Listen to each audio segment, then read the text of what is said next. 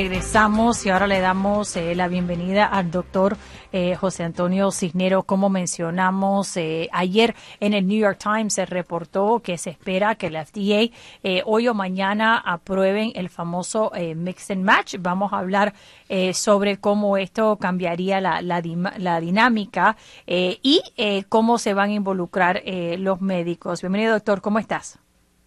Buenos días, ¿cómo estás Raquel? Muy bien, muy bien. Bueno, ya yo conozco varias personas eh, que eh, tomaron Pfizer y decidieron ponerse el booster de Moderna.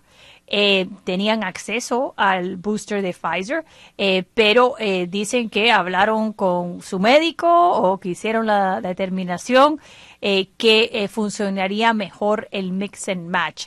¿Qué piensas sobre lo que se está considerando? ¿Cómo aplicaría a las personas que tomaron Johnson Johnson y a las personas que tomaron Moderna y Pfizer? Bueno, fíjate, eh, normalmente en medicina no se recomienda mucho mezclar diferentes medicamentos.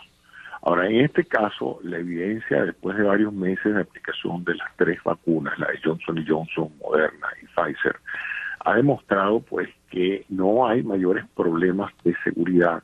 Es confiable el uso de una u otra vacuna como un booster, como un refuerzo.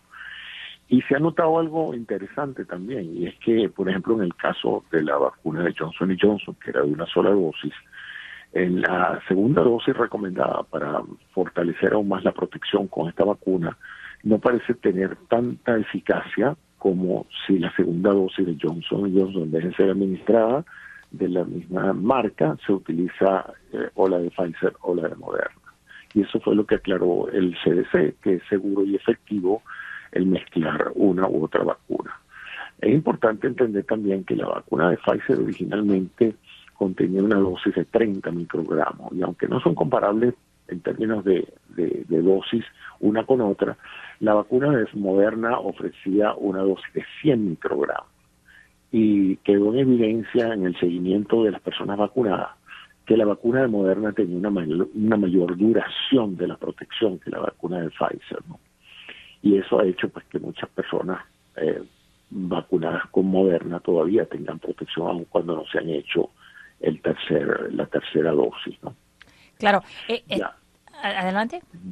No sí Es, esencialmente es lo que se lo que ha informado el CDC es que la evidencia obtenida por por el seguimiento de los pacientes vacunados demuestra que no representa mayor problema de riesgo el mezclar las vacunas y que las personas vacunadas con Johnson Johnson se benefician de tener un refuerzo con la de Moderna y la de Pfizer. Y te iba a preguntar eso porque la, la vacuna de Pfizer y Moderna eh, se parecen en, términos de eh, la tecnología, muy diferente a la de Johnson Johnson. Entonces, para las personas que se tomaron la vacuna de Johnson Johnson, una de las cosas que se ha dicho es que potencialmente fuera mejor eh, que no fuera una sola dosis.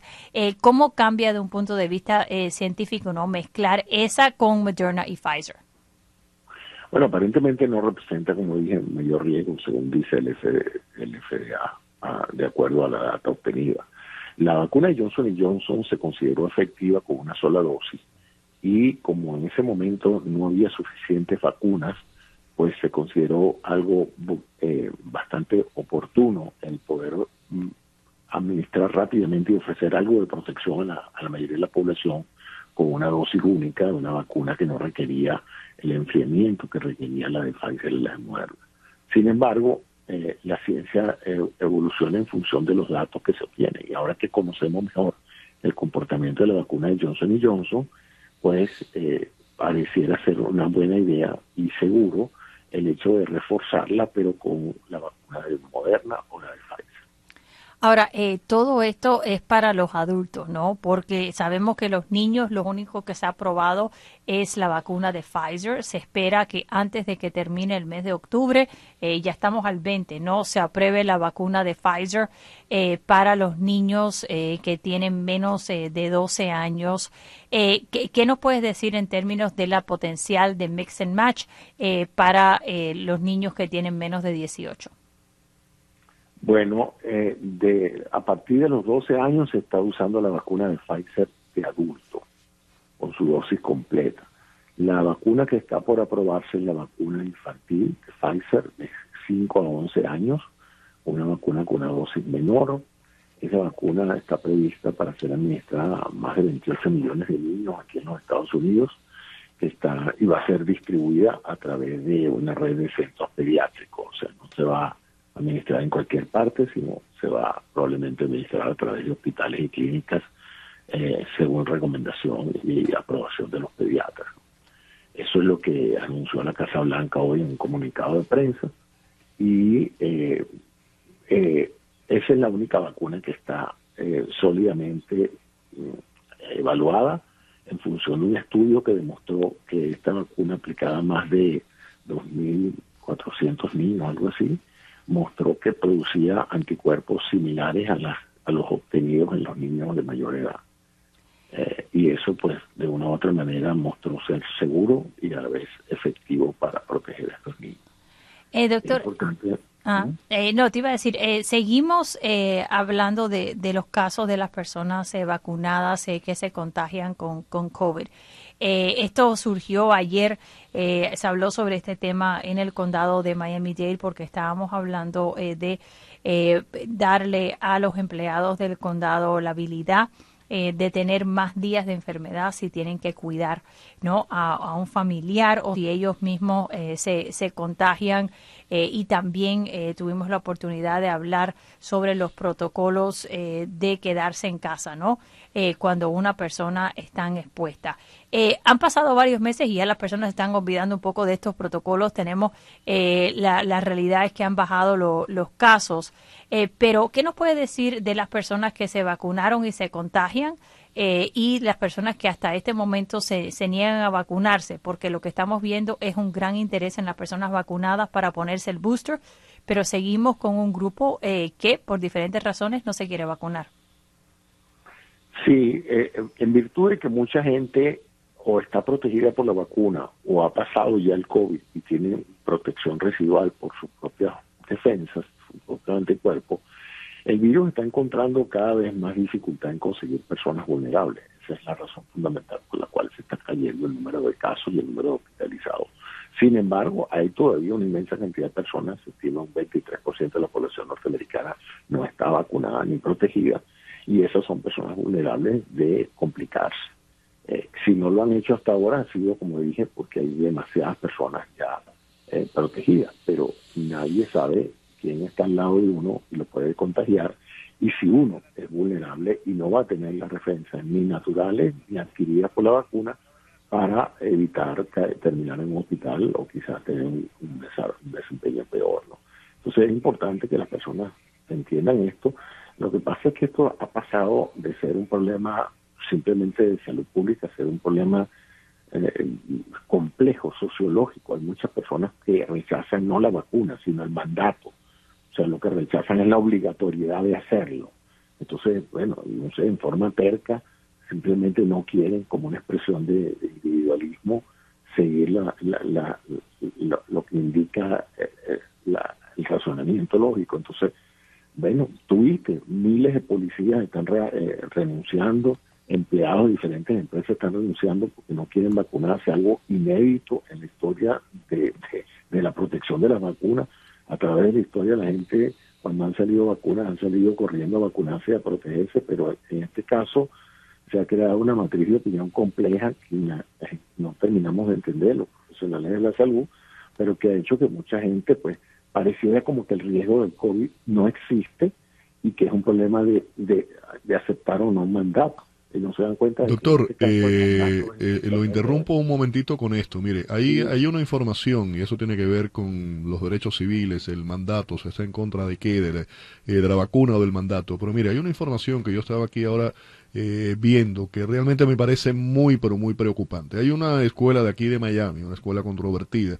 En un principio hizo titular hace un tiempo atrás, porque eso fue en abril, eh, dijo que los miembros del personal de la escuela que se vacunaran contra el COVID-19 pudieran, eh, no podían interactuar con los estudiantes y que corrían riesgo inclusive de perder su trabajo. Eso fue en abril. Pero esta última información, a mí me, no sé, me, me, parece de, una ignorancia eh, extrema. en una carta que le enviaron a los padres, la escuela dijo que iban a darle un periodo de 30 días para que los estudiantes vacunados no pudieran transmitir nada a otros niños. O sea, ellos están implicando que un estudiante que se haya vacunado tiene la posibilidad, por la vacuna, de transmitirle a otros niños en la escuela algo.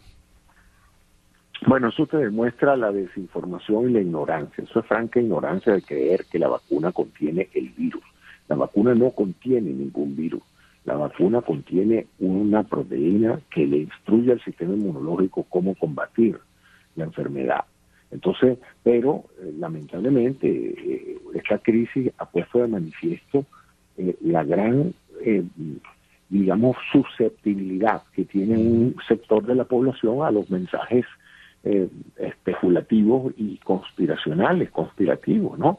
Porque eh, toda esa matriz de opinión, todas esas, esas creencias vinieron a raíz de la distribución a través de las redes sociales de una cantidad de, noticias falsas.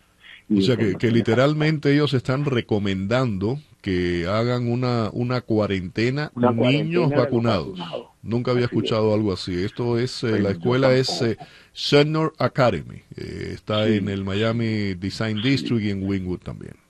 Bueno, porque esto se tornó político. Para muchos de ellos, eh, todo esto es parte de, un proceso conspirativo político. Y ya cuando la gente entra en esos marcos mentales es muy difícil convencerlos. Porque ya estamos hablando en este caso de, educadores, una escuela que tiene casi 300 estudiantes. ¿no?